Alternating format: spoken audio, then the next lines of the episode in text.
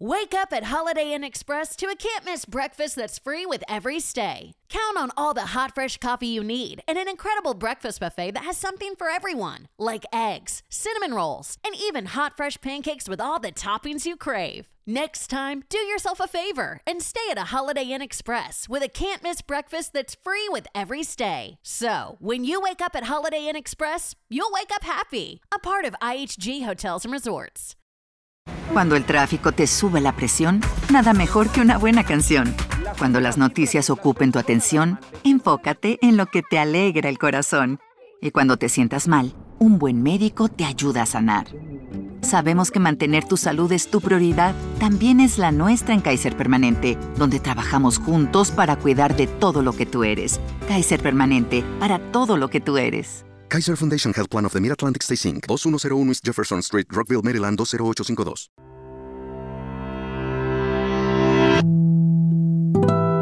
El siguiente es un podcast exclusivo de Revolución Network.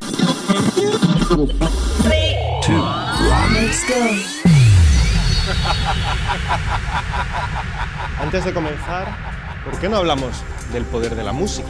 El poder de la música. La música puede expresar lo que uno siente. Un lenguaje emocional, intuitivo e innato. Para mí la música es felicidad. Para mí la música es amor. Is this the real life?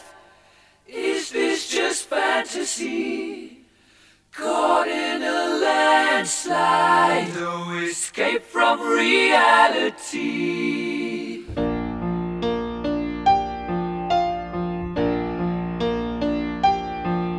En este episodio la historia detrás de una de las más grandes del rock, Bohemian Rhapsody.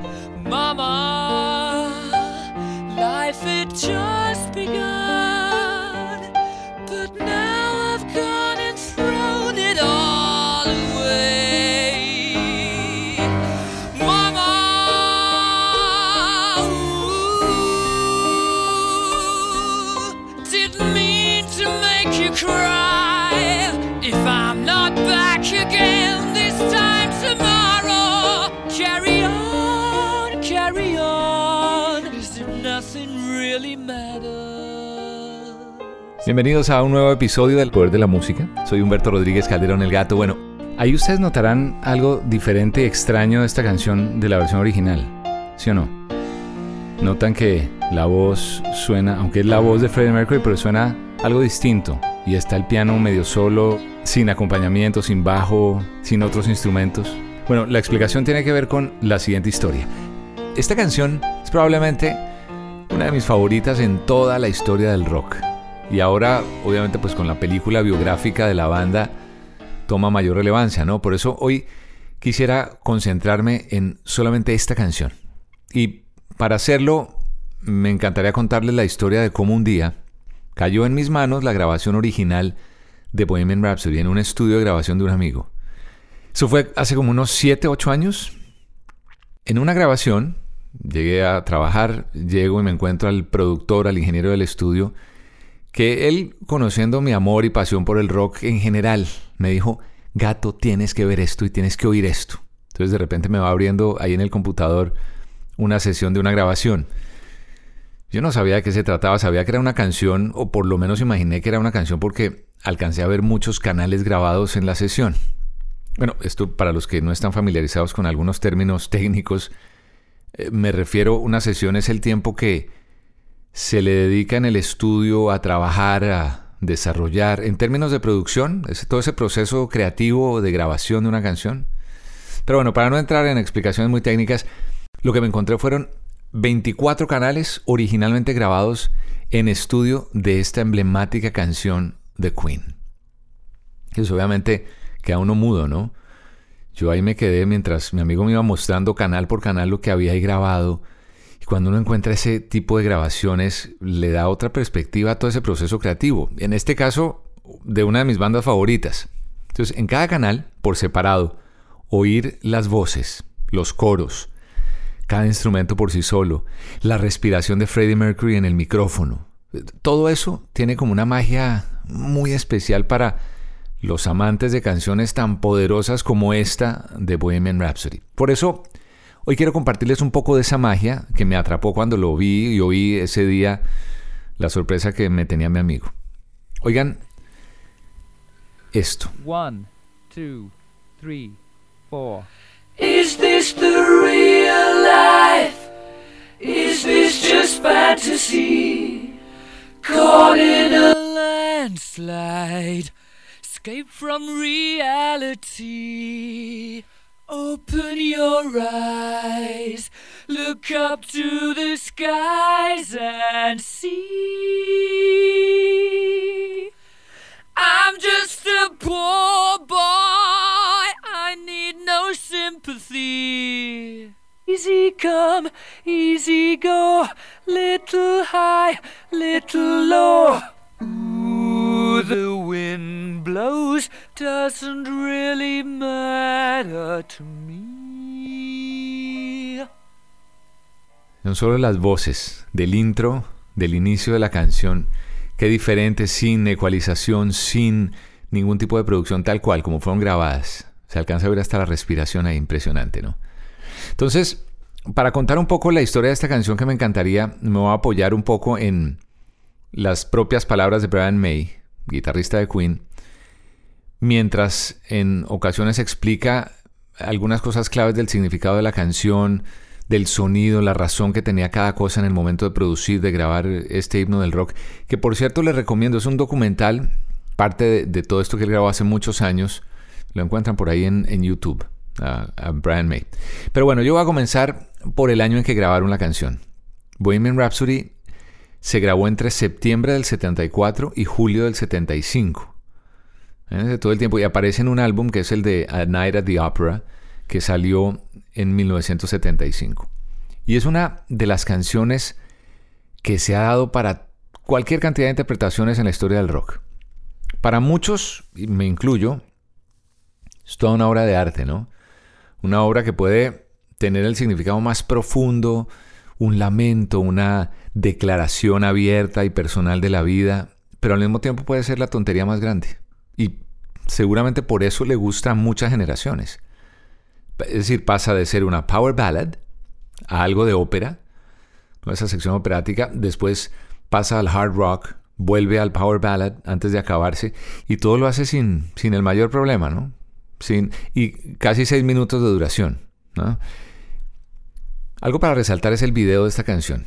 Este video de Bohemian Rhapsody es tal vez, creería que es el primero en lo que sería el boom de los videos en la década de los 80, antes inclusive del lanzamiento de MTV, porque MTV llegó en el 81, pero hay que contar un poco la historia de este video. Queen grabó el video para que la canción saliera en un programa de televisión que era muy importante, o muy popular más bien, por esa época en el Reino Unido, que se llamaba Top of the Pops.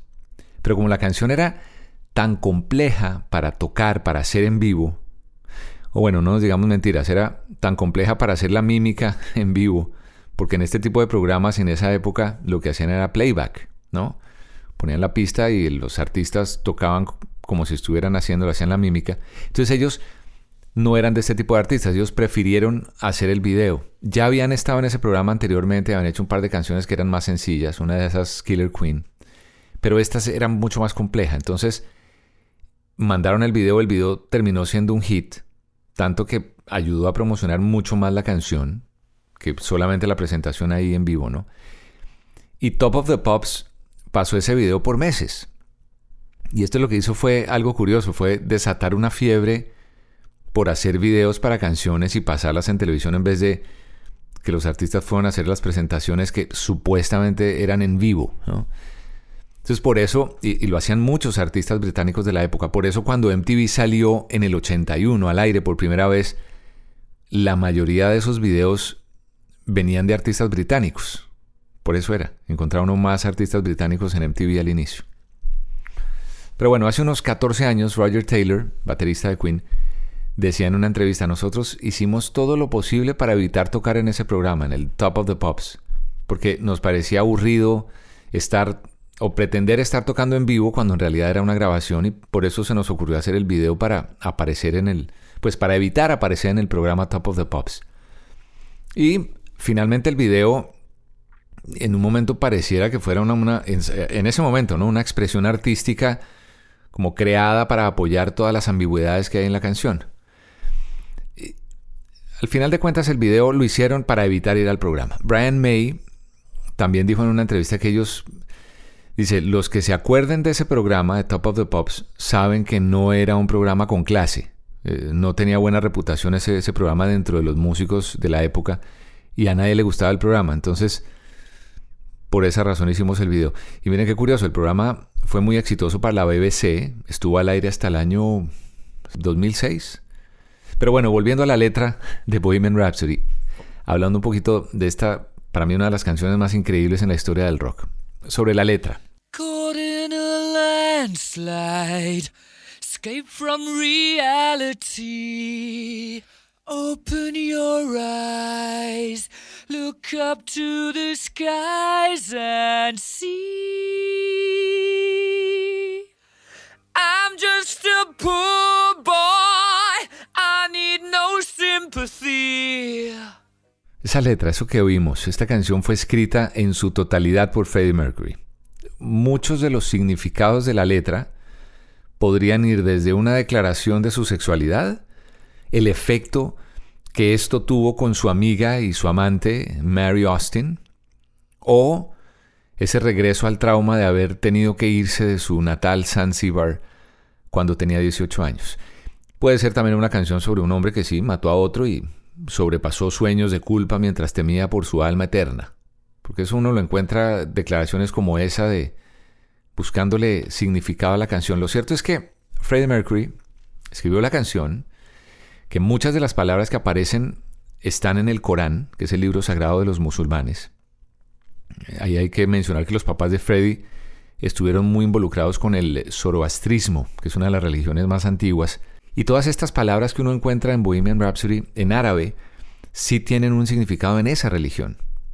Entonces, uno recuerda la familia pues, de ellos creció en Zanzibar, fueron forzados a salir del país se fueron para Inglaterra en el año 64. Había una revolución allá en Zanzíbar que estaba pues enterrando la estabilidad política del país. Al final, eso fue lo que dio nacimiento a lo que hoy conocemos como Tanzania o como Tanzania, como dicen en otras partes. Entonces, algunas de las palabras podrían ser sobre dejar su país, su tierra atrás, ¿no?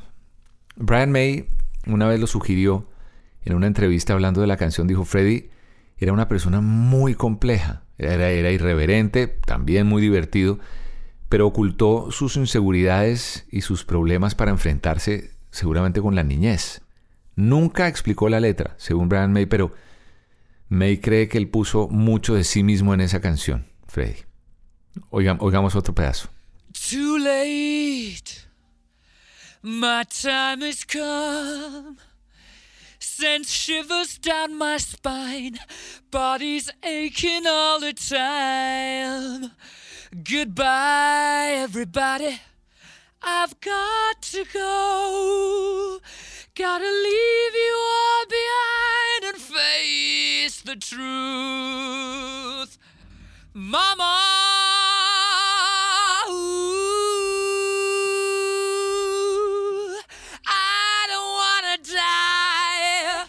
sometimes wish I'd never been born at all. Increíble la capacidad de este hombre, ¿no? La voz y lo que transmitía. Bueno, otra explicación de la letra de la canción habla de la sexualidad. Era por esa época que él estaba llegando como a buenos términos con su bisexualidad. La relación que él tenía con su amiga Mary Austin se estaba acabando, iba de mal en peor. Pero cualquiera que sea el significado, posiblemente nunca lo sabremos. El mismo Freddie Mercury siempre fue muy reservado. La banda, de hecho, llegó a un acuerdo. Dijimos, no vamos a revelar nada sobre el significado. Freddie Mercury decía, es una de esas canciones que tiene una sensación de fantasía. Hay que oírla. Cada quien tiene que sacar sus propias conclusiones. Y eso me gustó mucho de Queen porque ellos decían, y Freddie lo decía, que ellos siempre estaban abiertos a que la gente interpretara su música a su manera. O sea, es muy personal para cada uno de nosotros, en vez de ellos imponer su propio significado a las canciones. Y el mismo May, Brian May decía que Queen llegó a un acuerdo y fue el de mantener el significado personal detrás de la canción de Women Rhapsody en privado. Todo por respeto a Freddie Mercury.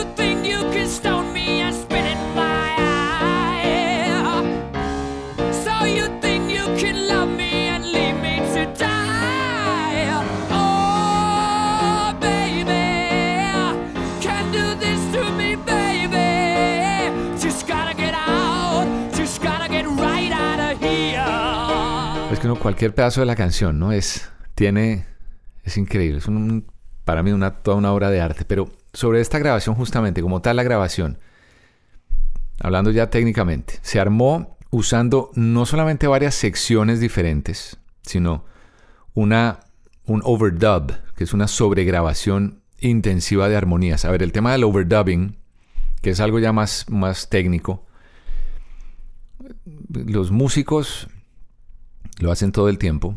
Eh, Para uno entender es como muchas capas de audio. Es como, es, es- es una técnica que hay en, en la grabación donde ponen, sobreponen una capa de audio sobre otra. Y esto es en el proceso de grabación. El músico o el artista, el cantante, oye en sus audífonos la interpretación y después simultáneamente hace una nueva, digamos, interpretación. Eso se graba también.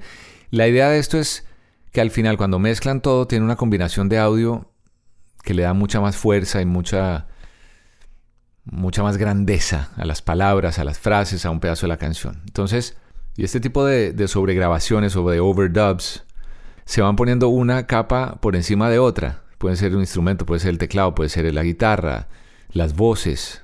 Y es una técnica además que para grabar música desde principios de los años 60. Hoy, con la tecnología de hoy en día, el overdubbing puede hacerse muy fácil con herramientas realmente muy básicas para grabar ese audio, ¿no? Se hace desde cualquier computadora portátil. En esa época, estamos hablando de eso, era otra cosa. Eso era, estamos hablando de una cinta, análogo, un poco más simple y que al mismo tiempo hoy en día lo vuelve más complejo. Esta canción además tiene como 180 doblajes. Todos, según decía Brian May, están Roger, Brian, Freddie cantando al unísono alrededor de un solo micrófono. Entonces esto lo grabaron durante tres semanas. Un trabajo de día y noche. Una semana entera se le dedicó a esta sección de ópera. Eso significa que, digamos, para gran parte de la grabación, el único que sabía cómo iba a terminar era Freddie. De, de hecho, el productor Roy Thomas Baker decía que él no estaba seguro lo que tenían enfrente hasta que se terminó. Nadie sabía cómo iba a sonar como una canción completa de casi seis minutos iba a sonar hasta que finalmente se armó y terminaron. Y él recuerda, este productor, es decir, yo estaba en la parte de atrás de la sala de control, ahí en el estudio, y fue uno de esos días que uno dice, "Ah, estoy oyendo por primera vez una página de la historia, no sé, tengo el presentimiento que sí, va a ser una de esos momentos, de esos días para recordar. Y creo que realmente lo era, ¿no? Bueno, la pista que va acompañando la voz rápidamente la unieron, pues la que va acompañando los coros, pero Queen se pasó muchos días doblando las voces en el estudio usando, como les decía ahorita, esta máquina, esta cinta análoga, 24 pistas, 24 canales.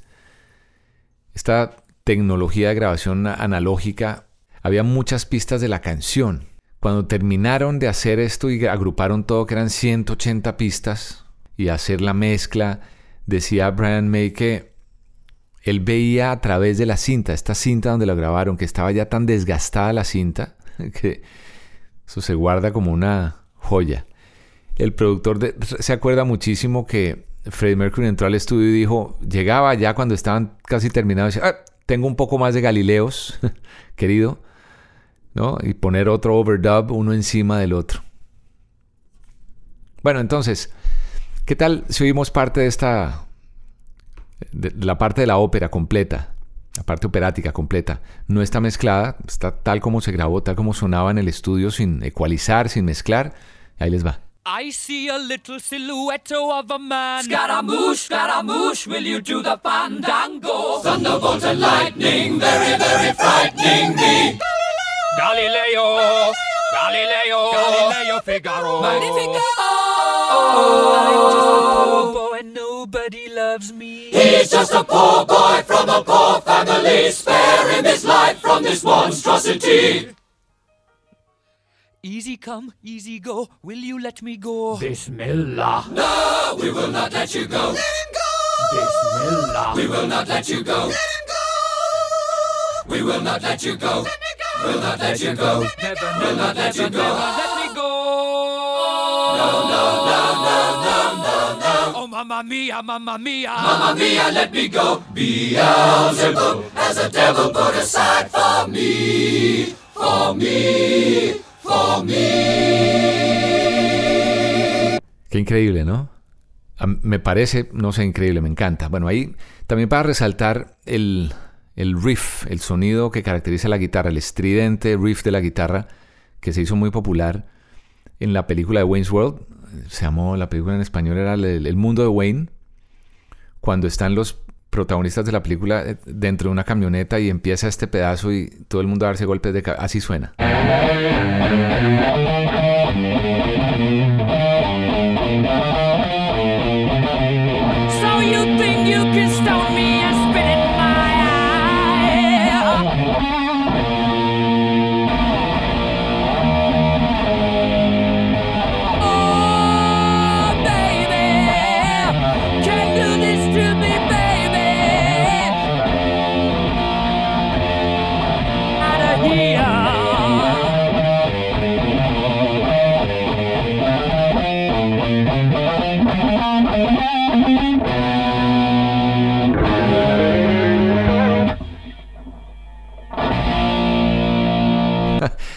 Seguramente les pasará como a mí que cuando oy- oyen este pedazo termino haciendo lo mismo, dando golpes de cabeza a lo Wayne's World.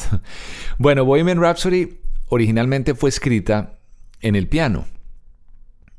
Como Brian May le revelaba a la BBC que eso que le hizo en la guitarra, ese riff de la guitarra, realmente vino de Freddie Mercury, no de Brian May. Que eso era algo que Freddie tocaba con su mano izquierda en las octavas del piano, en el piano. Entonces, eh, Brian May tuvo que usar eso como guía y eso fue muy difícil porque, según May, Freddie tocaba el piano increíblemente, aunque Freddie no lo creía, él decía que era un pianista mediocre y en algún momento dejó de hacerlo más adelante en la carrera de Queen. Bueno, pero a propósito del piano, así suena con algo de la voz mezclada. Aquí les voy a poner un poquito y lo voy a quitar en momentos la voz en el inicio. Va sonando algo del piano del inicio. Ese es Freddie tocando el piano. Ahí va.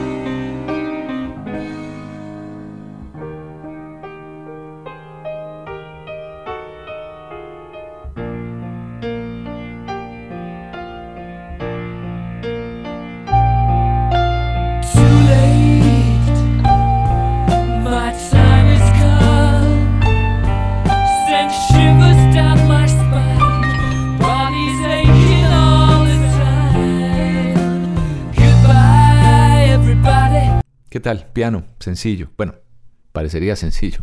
Pero hablando de eso, ese piano, un dato curioso, al margen de toda esta historia, es que el piano donde se grabó esta Bohemian Rhapsody fue el mismo piano que tocó Paul McCartney cuando los Beatles grabaron Let It Be y Hey Jude. Datico al margen. Bueno, ahora también hay que hacer un breve glosario de algunos términos de la canción. Por ejemplo, el Scaramouche. Scaramouche, Scaramouche, will you do the Scaramouche es un personaje mm, italiano de la tradición italiana de los payasos de la comedia del arte. que es el típico payaso tonto, pero que sale de todos los problemas sin problema, experto en salirse de, de los apuros, de los problemas. Ese es el Scaramouche. El fandango es un baile flamenco español. Fandango. Y ahí va el Galileo. Galileo. Galileo. Galileo. El Galileo, pues obviamente hacen referencia, cree uno, porque nadie sabe a ciencia cierta el significado que le puso Freddie Mercury, pero al astrónomo italiano. Pues Freddie Mercury pudo haber escrito Galileo en las letras como homenaje a Brian May. Como Brian May en esa época era amante, era aficionado de la astronomía. Hoy en día ya él es un astrofísico, de hecho, en el 2007 tuvo su doctorado en astrofísica. Entonces Galileo podría venir de ahí. De, además de ser el famoso astrónomo florentino, fue el primero en usar el telescopio refractor. Galileo. Y Fígaro. Figaro. Fígaro es. Y uno llega, repito, asume que fue tomado de la ópera de El Barbero de Sevilla de Rossini. Posiblemente, el Fígaro. Hay otra palabra importantísima que es bismillah. Bismillah. No, we will not let you go. Let him go. Bismillah. We will not let you go. Let him go. Que eso en el, es la primera palabra que hay en el Corán y significa en el nombre de Allah, bismillah. Y ahí está el mamá mía. Oh, mamma mía, mamma mía. Mamma mía, let me go. Que el mamá mía es una forma de expresar sorpresa o incredulidad para los italianos, ese mamma mía, referencia, en referencia a la Virgen María. Y un dato que este sí completamente al margen, pero bueno, de alguna forma tiene que ver, el mamma mía es el nombre de la canción de ABBA, si ustedes se acuerdan. Esa canción mamma mía fue la que desbancó a Bohemian Rhapsody del número uno en listas británicas en el año 75. Un dato curioso que me encontré por ahí. Más curiosidades alrededor del, del, nombre de esta canción de Bohemian Rhapsody. Bueno, hay una compañía de gaseosas, de refrescos, se llama Jones Soda Company, que sacó la bebida Bohemian Raspberry. Hay, por ejemplo, esta versión de Panic at the Disco que hizo para la película que se usó para Suicide Squad. Y ahí, obviamente, la voz de Brendan Urie, buenísima voz. Solo por mencionar algunas versiones que se han hecho recientemente, esa Así suena. Panic at the Disco. Mama just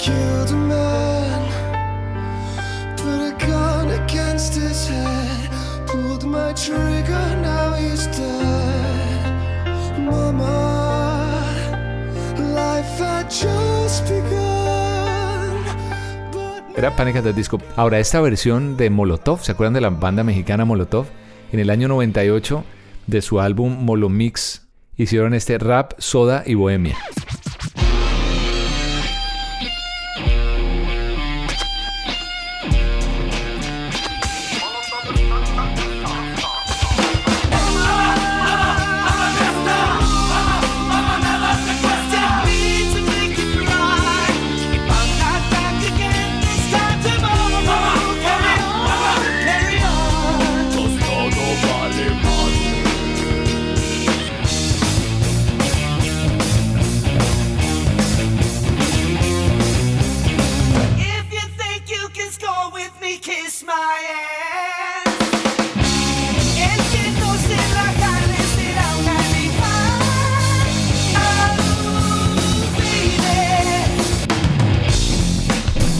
Molotov.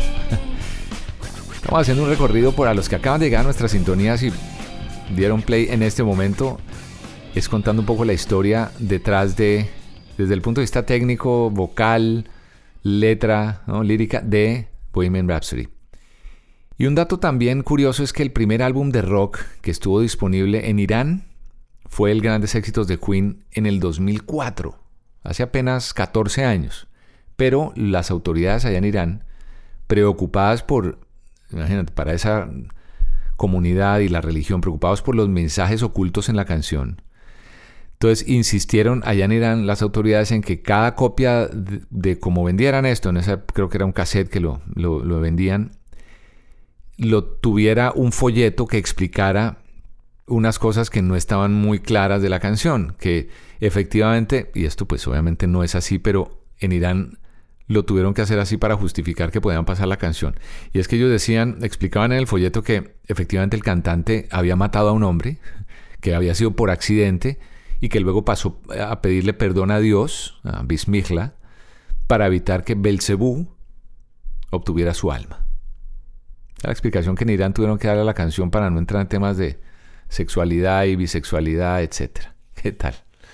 ¿Ah? Esas cosas. Bueno, llegando al final de este episodio aquí en La Hora del Gato, viene la pregunta que he oído hacer mucho últimamente, además después de la euforia que hay por la película que protagoniza Rami Malek, que si no se la han visto, la recomiendo, me gustó mucho.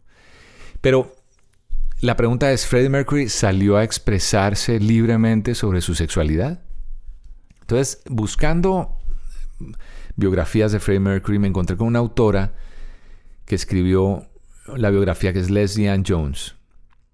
Y ella dice, ella cree que sí, que cuando ella le hizo la pregunta a Freddie Mercury en el año 86, él no fue muy directo al responder, que siempre fue como muy etéreo, muy aéreo, con, dio como una respuesta muy vaga acerca del significado de la canción y lo único que admitió era que se trataba de relaciones. Recordemos, ahorita lo mencioné brevemente, la religión de Freddie Mercury era el zoroastrismo. Ellos ahí no aceptan la homosexualidad. Y él tuvo que hacer muchos esfuerzos para ocultar su orientación sexual, posiblemente para no ofender a su familia. Entonces, después de la muerte de Freddie Mercury, esta autora de la biografía que les mencionaba, Leslie Ann Jones, dijo que ella se pasó un tiempo con Jim Hutton. Jim Hutton era el amante de Freddie Mercury. Y él le dijo, pero pues claro, él le dijo, pero ya Freddie muerto, ¿no? O sea que no sabríamos a ciencia cierta, pero él le dijo que efectivamente esta canción, ahí él confesaba su homosexualidad. Y un muy buen amigo de Freddie Mercury, el gran compositor Tim Rice, recordemos a Tim Rice por eh, un gran compositor de musicales de teatro, también un hombre de radio y televisión, Tim Rice. Fue el que escribió la ópera rock eh, eh, Jesucristo Superestrella. El musical de Evita, Tim Rice. Eh, ese No llores por mi Argentina fue Tim Rice. Y las películas de Disney de Aladino, Aladdin y El Rey León, Tim Rice. Bueno, ese es Tim Rice. Y él era muy amigo de Freddie Mercury. Y él dice que efectivamente para él, Bohemian Rhapsody fue la canción con la que Freddie Mercury, ahí él se confesaba como homosexual. Y de hecho Tim Rice, haciendo un análisis lírico, respaldó la teoría. Él decía, por ejemplo, este pedazo que dice así. Mama just killed a man, put a gun against his head, pulled my trigger, now he's dead. Entonces, él dice, Tim Rice, haciendo un análisis a su manera, dice, está muerto. muere fue la persona es decir, él mató al viejo Freddy que estaba tratando de ser. Él está muerto la persona que era originalmente y ha destruido al hombre que estaba tratando de ser. Y ahora este es él, el verdadero él, tratando de vivir con el nuevo Freddy. Cuando canta este pedazo de I see a little silhouette of a man. Veo la pequeña silueta de unas veces él siendo perseguido por la sombra de lo que ha hecho y lo que es. Eso dice Tim Rice, que me gustó además esta manera de hacer el análisis. Pero el significado real de Bohemian Rhapsody seguirá siendo un misterio. Freddy muchas veces dijo que él había investigado a fondo esta canción que no le salió de la nada, que hizo un poco de investigación, que aunque era irónica, era una ópera simulada, que y él decía, creo que la gente debería simplemente oír la canción, pensar en lo que oyen y luego decidir qué les dice la canción. Por eso quiero este episodio de hoy, que yo espero que después de este medio análisis, que seguramente ustedes han oído diferentes a lo largo de estos años sobre la canción, pues esto que hicimos hoy juntos, yo creo que ahora uno lo ve con otra perspectiva, o lo oye, o el, ¿verdad? oye la canción de una manera distinta, esta icónica Bohemian Rhapsody de Queen. Les agradezco el tiempo, gracias por conectarse al podcast. Espero lo hayan disfrutado tanto como yo. Y me encanta haber encontrado este, esta grabación original que cayó en mis manos, repito, hace como 7, 8 años, porque la guardo como un tesoro. Así que nos encontramos la próxima. Ya saben que a través de las redes sociales me encantaría que nos, me comentaran, que me escribieran sugerencias, lo que quieran aquí, siempre pendiente y agradecido por la sintonía de ustedes. Redes sociales, arroba Humberto el Gato. Y me voy a despedir, los voy a dejar con un pedacito de la voz de Freddie Mercury a capela. Nos encontramos la próxima aquí en El Poder de la Música a través de Revolución Network. Mama just killed a man, put a gun against his head, pulled my trigger, now he's dead. Mama, life had just begun, but now I've gone and thrown it all away.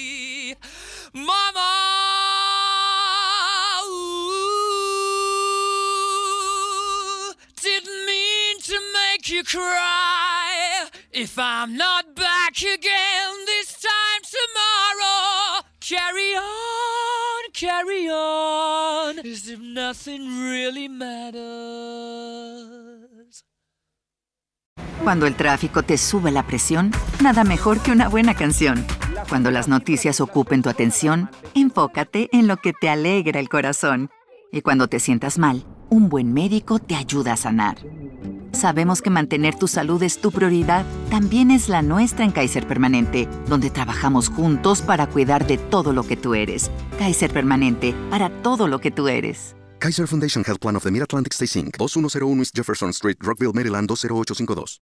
This holiday season, Capital One reminds you to give yourself the gift of 1.5% cash back with the Capital One Quicksilver Card. Can I earn 1.5% cash back on birds? Birds? What if you sent your true love two turtle doves plus a partridge in a pear tree? Sure, but why would anyone want that? The song was very convincing. Earn 1.5% cash back on all your holiday purchases with the Capital One Quicksilver Card. What's in your wallet? Terms apply. See CapitalOne.com for details.